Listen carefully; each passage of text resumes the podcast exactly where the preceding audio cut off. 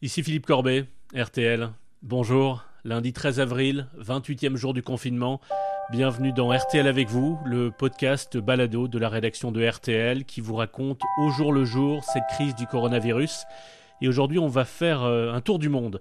On va aller de Nouvelle-Zélande aux États-Unis, du Vietnam à l'Afrique du Sud, du Pérou à Dubaï, avec des Françaises expatriées un peu partout sur la planète qui racontent sur RTL comment ils vivent, eux, cette pandémie. Et c'est assez intéressant de les écouter comparer les mesures prises dans les pays où ils vivent et celles qu'ils observent de loin concernant la France. Mais d'abord, je voudrais vous faire écouter la voix d'un survivant. Boris Johnson, Premier ministre britannique, à son retour de l'hôpital où il a été traité pendant une semaine pour le Covid, il a passé plusieurs nuits en soins intensifs. Le système de santé britannique m'a sauvé la vie, ça ne fait aucun doute. C'est difficile de trouver des mots pour exprimer ma dette.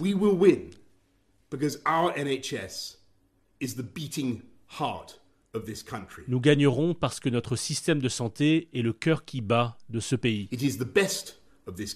C'est ce qu'il y a de mieux dans ce pays. Invincible, propulsé par l'amour.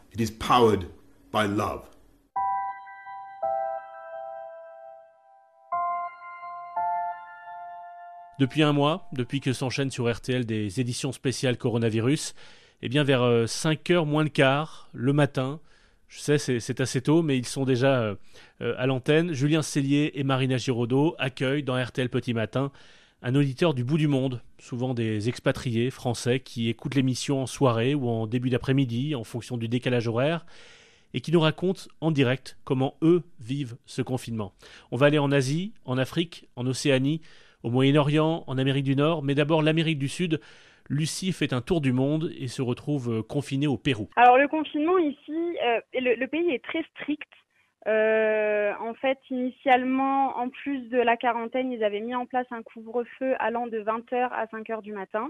Mhm. Euh, au bout de deux semaines, ils ont passé ce couvre-feu à 18h. Dans, dans certaines régions, c'est même 16h. Ah oui, ah oui d'accord.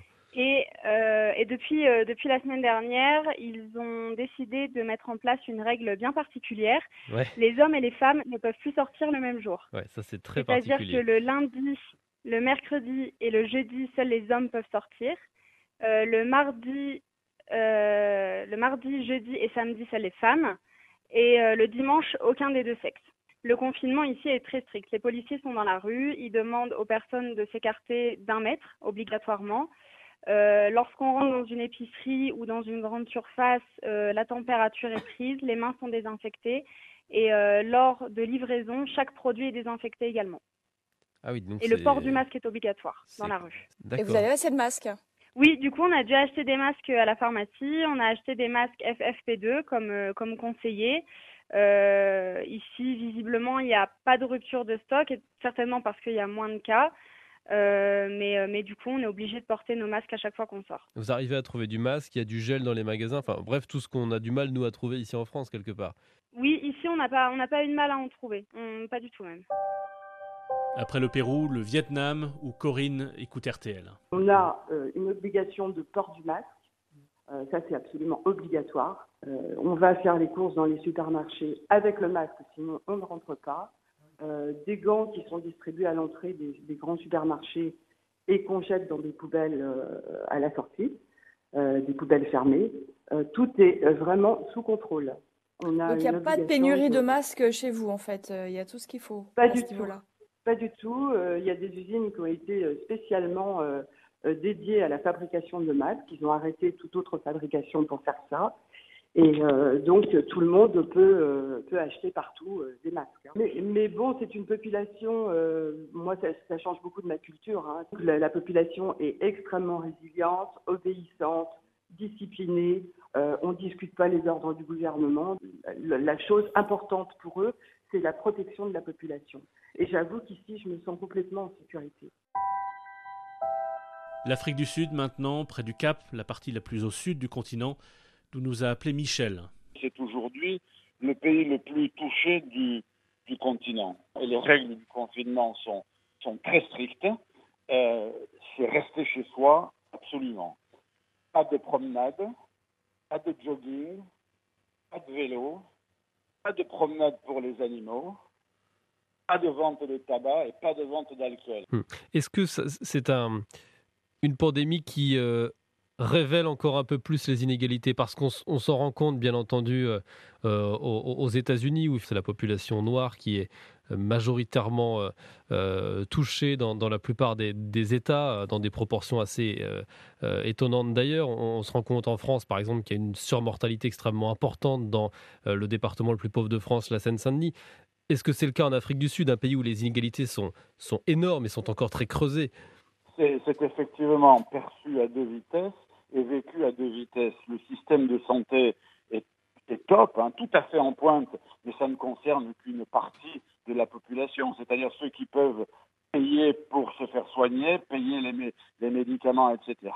Et puis pour le reste, j'allais dire, pour les populations noires, c'est beaucoup, beaucoup, beaucoup plus difficile, évidemment. Ils ont, des hôpitaux, ils ont des cliniques, mais ils n'ont certainement pas les moyens de se les offrir ou de se les payer. Mmh. Et puis les hôpitaux n'ont pas non plus les moyens proportionnés pour faire, pour faire face.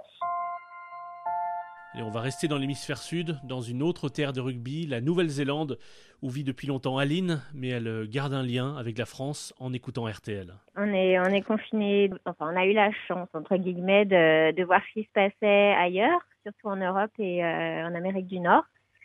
Et donc les autorités ont décidé de confiner au plus vite, le plus, euh, le plus de gens possible pour éviter la transmission en communauté en fait, parce que pour l'instant la, la, plupart des cas qui, euh, qui se manifestent ici sont dus euh, à des gens qui ont travaillé, qui ont voyagé à l'étranger, qui sont revenus, qui l'ont ramené avec eux Mhm. plutôt que plutôt que le, virus se soit développé en fait euh, ici quoi. Après on, sait bien que les frontières les frontières sont fermées euh, aux non, citoyens non résidents mhm. et on sait on s'attend à ce que les frontières restent fermées très longtemps même si en Nouvelle-Zélande le virus euh, sera éradiqué. On sait bien que les frontières sont, risquent d'être fermées très très longtemps. Et alors racontez-nous, est-ce que vous avez besoin, comme chez nous, d'un petit bout de papier pour sortir, d'une attestation Non, pas encore. non, pas encore. Pas encore, mais euh, nos, nos déplacements sont limités à, à juste. Euh, en fait, on peut se déplacer juste à pied et en vélo, quoi. Les, les voitures, c'est vraiment pour les gens qui doivent aller au travail ou quelque part vraiment essentiel au docteur ou à l'hôpital ou choses comme ça, ou au supermarché. Mais sinon, euh, sinon c'est, on peut se déplacer qu'à pied, donc forcément, ça limite. Ça limite et, et racontez-nous, vous télétravaillez, vous? C'est simple ah oui, ça va bah, Non, ça va. Ça va. Il faut dire que là-dessus, la Nouvelle-Zélande est un peu euh, en avance sur la France. C'est pas, c'était pas du tout euh, quelque chose de d'exceptionnel de travailler de la maison. Je crois que euh, tout le monde avait avait une possibilité de travailler de la maison avant. Et je lisais hier d'ailleurs qu'il y a un site où on peut entre guillemets euh, dénoncer son, son voisin euh, qui connaît un succès fou ah avec 4000 euh, signalements. C'est assez effrayant d'ailleurs, mais où on peut aussi dénoncer les magasins s'ils décident d'augmenter les prix. et, ça marche très bien. Le site était victime de son succès, il a planté carrément. oui, il a planté. C'est assez étonnant. Heures, hein. je crois, non, enfin, oui, c'est étonnant pour vous, mais pour nous, c'est c'est quelque chose de normal de quand on constate que quelque chose se passe et qui ne devrait pas se passer, c'est euh, normal de le, de le, signaler quoi. Julien Cellier et Marina Giraudot ont aussi parlé il y a quelques jours dans RTL Petit Matin avec Hervé qui habite et travaille à Dubaï dans les Émirats Arabes Unis. Ici, les choses se prennent euh, extrêmement, extrêmement au sérieux puisque euh, de 20h à 6h du matin, interdiction absolue et formelle de circuler puisqu'il y a un traitement dans les rues euh, pour, euh, on va dire, euh, assainir les rues, alors par camion, par personnel à pied, mais aussi par drone pour les quartiers et les, zones un petit peu plus difficiles. Ça ressemble un peu aux images qu'on a, vu, qu'on a pu voir en Chine à un certain moment de l'épidémie, c'est ça? Oui, tout à fait, tout à fait. Alors, une chose qui est, une chose qui est importante euh, ici, c'est que euh, tout s'est fait euh, petit à petit, c'est-à-dire qu'il n'y a pas eu un, un lockdown immédiat. D'abord, les plages ont été fermées, puis certains hôtels, certains restaurants. Et ainsi de suite, et ainsi de suite.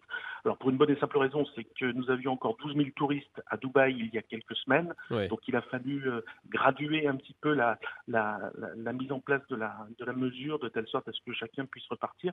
Au niveau des, au niveau des Émirats, euh, tout est fait d'une manière extrêmement sérieuse et rigoureuse. Alors avec des, des, des mesures, euh, des mesures, on va dire, qui peuvent paraître un petit peu dures, c'est-à-dire que si je sors entre 20h et 6h du matin sans une raison, sans un papier, sans ceci, sans cela, eh bien, je, je peux avoir des amendes qui sont extrêmement lourdes.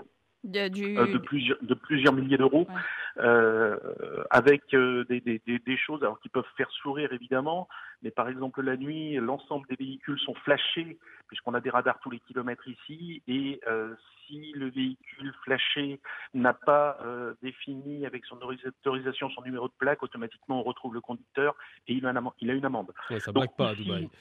Ça ne blague pas. La loi, c'est la loi. Voilà. Mm, il n'y a difficile pas de, de frauder. De, de passe droit. Voilà, il n'y a pas de passe droit, il n'y a pas de zone de non droit.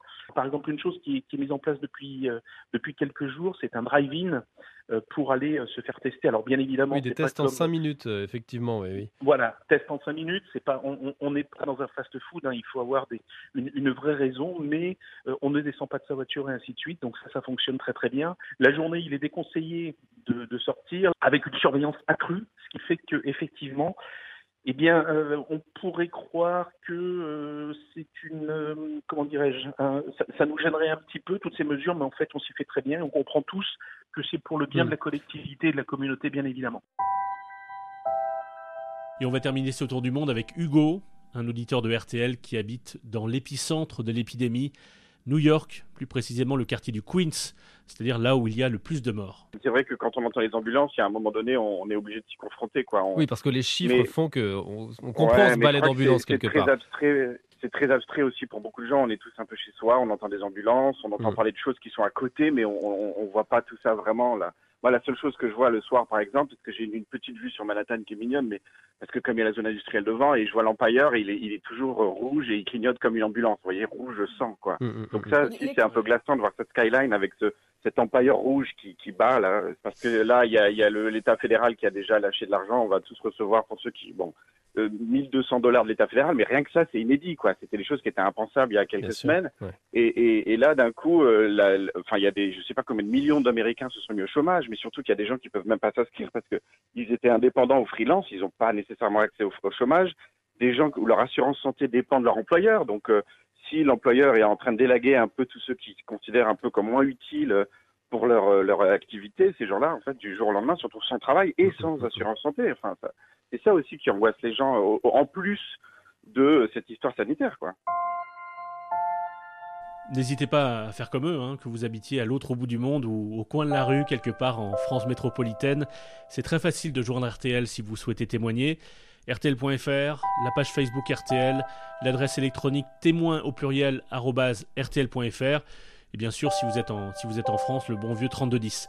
Et pour refermer ce RTL avec vous, une ultime étape dans une région qui était l'épicentre de la pandémie avant que New York ne la rattrape, la Lombardie, en Italie, puisque Andrea Bocelli a, chanté à l'occasion de ce dimanche de Pâques si particulier pour les chrétiens à travers le monde.